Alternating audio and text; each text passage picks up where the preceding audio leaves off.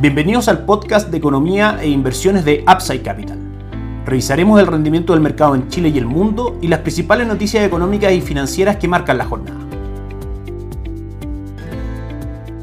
Muy buenos días, ¿cómo están ustedes? Martes 9 de enero de 2024, soy Ramiro Galeano, fundador de Upside Capital. Les doy la bienvenida a otra edición más de mercados en Upside Capital. Repasamos las noticias importantes que tuvimos ayer para el mercado local. En primera instancia se publicó el IPC correspondiente al mes de diciembre, que marcó una contracción del 0.5%, ubicando la inflación anual del año 2023 en el 3.9%, levemente por debajo de las expectativas del mercado. Aparte de que sea una buena noticia para la economía, nos enfocamos como siempre en el efecto que esto trae en los instrumentos de inversión local en primera instancia. Una inflación por debajo de lo esperado aumenta el rango de acción para el Banco Central para que siga adelante con su recorte y normalización de tasa de política monetaria, que recordemos se encuentra en el 8.25%, ha bajado 3 puntos desde el 11.25% que registró como máximos. Y como sabemos, las caídas de tasa de política monetaria llevan también a la caída de las tasas de descuento de los bonos que cotizan en el mercado, que componen los fondos mutuos de renta fija, haciendo que el valor de mercado de estos bonos suba, la relación es inversa, cuando cae la tasa tiende a subir el valor de los bonos, generando ganancias para quienes invierten en fondos mutuos de renta fija. Por otro lado, también ayer se publicó la encuesta de operadores financieros por parte del Banco Central, que básicamente refuerza lo que acabamos de comentar. Si comparamos la encuesta que se publicó el día de ayer con la encuesta de mediados de diciembre, vemos una caída importante en la inflación esperada a 12 meses plazo del 2.9 al 2.5% y en la inflación esperada a 24 meses plazo del 3 al 2.9%. También hay una caída en las expectativas de tasa de política monetaria. A 12 meses plazo se esperaba que tuviésemos una tasa de política monetaria del 5%, hoy se espera un 4.5%, y a 24 meses plazo del 4.5% y hoy se espera un 4.25%, insisto, según la encuesta de operadores financieros. Buena noticia en general para la renta fija, que si bien ha tenido un flojo comienzo del año 2024, luego de el excelente retorno durante los últimos meses de 2023, esperamos que fundamentalmente la caída de tasas durante el año en Chile genere un mayor valor en este tipo de instrumentos. El mercado del dólar acusó fuerte esta noticia de IPC subiendo ayer 15 pesos, cerrando en 906. Esta relación se da por expectativas de caída en la tasa de política monetaria relacionada al peso chileno hace que este pierda valor frente al dólar y el dólar en general tienda a subir. El cierre ayer, como decíamos, fue en 906. Hoy día el dólar cotiza en 914, avanza 8 pesos desde el cierre del día de ayer. Y de mantenerse esta fuerza compradora en el dólar, los objetivos están en 923 y 924 gráficamente hablando. Como sabemos, también hay otra gran variable del dólar que es finalmente el dólar index, el dólar en el mundo, que tiene desde nuestro punto de vista para 2024 una presión bajista dado el comienzo de rebaja de tasas por parte de la Reserva Federal. El IPSA ayer subió levemente un 0.14%, cerrando en 6.056 puntos. Hoy día en nuestras pantallas cae levemente un 0.04%. Sokimich B es la acción más transada, que cae un 0.85%. La DAM sube fuerte un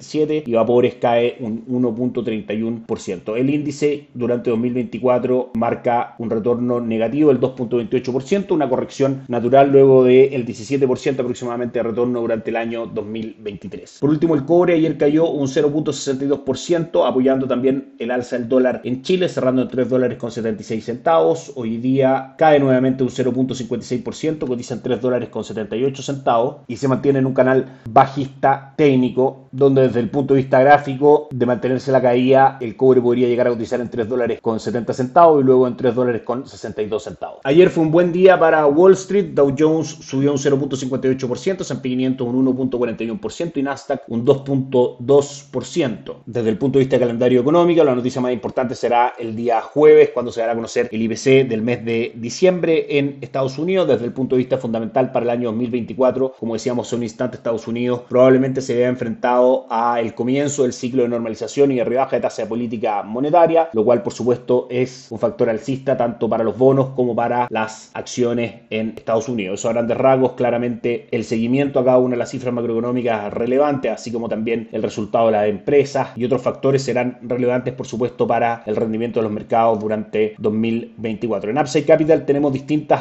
opciones de inversión para quienes quieran acceder a ese mercado. Comenzamos mencionando las de renta fija, renta dinámica global, fondo de Itaú AGF, con retorno durante el año 2023 del 11.41%, renta fija local en pesos con cobertura de tipo de cambio, una excelente opción para renta fija extranjera. También Itaú Income, fondo espejo de Pimco Income, fondo local en dólares que alcanzó un retorno durante los últimos 12 meses del 7.12%, está dentro de nuestra recomendación de inversión. Seguimos en plataforma local a través de Itaú AGF, fondos de renta variable, dos específicamente, Top USA con retorno durante el año 2023 del 25.33%, acumulando durante 2024 un retorno del 2.17% y Morgan Stanley Global Brands con retorno del 18.22%, acumulando durante 2024 un retorno del 1.43%. También a través de Principal AGF, fondos mutuos locales, principalmente de renta variable, como por ejemplo USA Equity con un retorno del 26.36% durante los últimos 12 meses. En cuanto a plataformas extranjeras de inversión por parte de Itaú AGF, plataforma Perching con carteras recomendadas y también a través de Principal, plataforma Allfans, también con carteras recomendadas, por supuesto, bajo la supervisión de nuestra asesoría en Upside Capital. Por último, los mercados hoy día cotizan de la siguiente manera. La tasa del bono del tesoro a 10 años de Estados Unidos cotiza en el 4% con una caída de prácticamente 3 puntos. Hoy día lo que es una caída leve, pero buena noticia para la renta fija. Recordemos las relaciones inversas, si caen las tasas, tiende a subir el valor de los bonos. El dólar index hoy día sube un 0.17%, el dólar en el mundo con máximos muy próximos en 102,38, cotiza en 102,06, sin embargo con espacio de caída hasta 100.43, siguiendo los fundamentales de largo plazo que son bajistas para el dólar, al igual que la tendencia que mantiene desde principios de noviembre a la fecha, la cual ha sido bajista, registrando máximos de caída del 6.27% para el dólar y que hoy muestra una caída desde esa fecha del 4.56%. En Asia, la jornada fue positiva,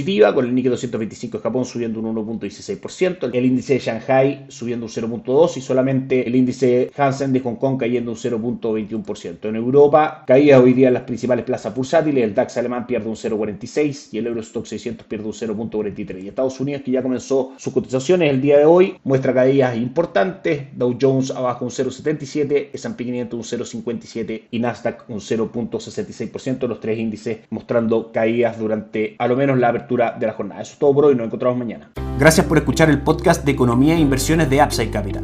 Te invitamos a visitar nuestro sitio web www.upsidecap.cl y contactarnos para brindarte una asesoría objetiva, sin sesgo y con una mirada global para tus inversiones.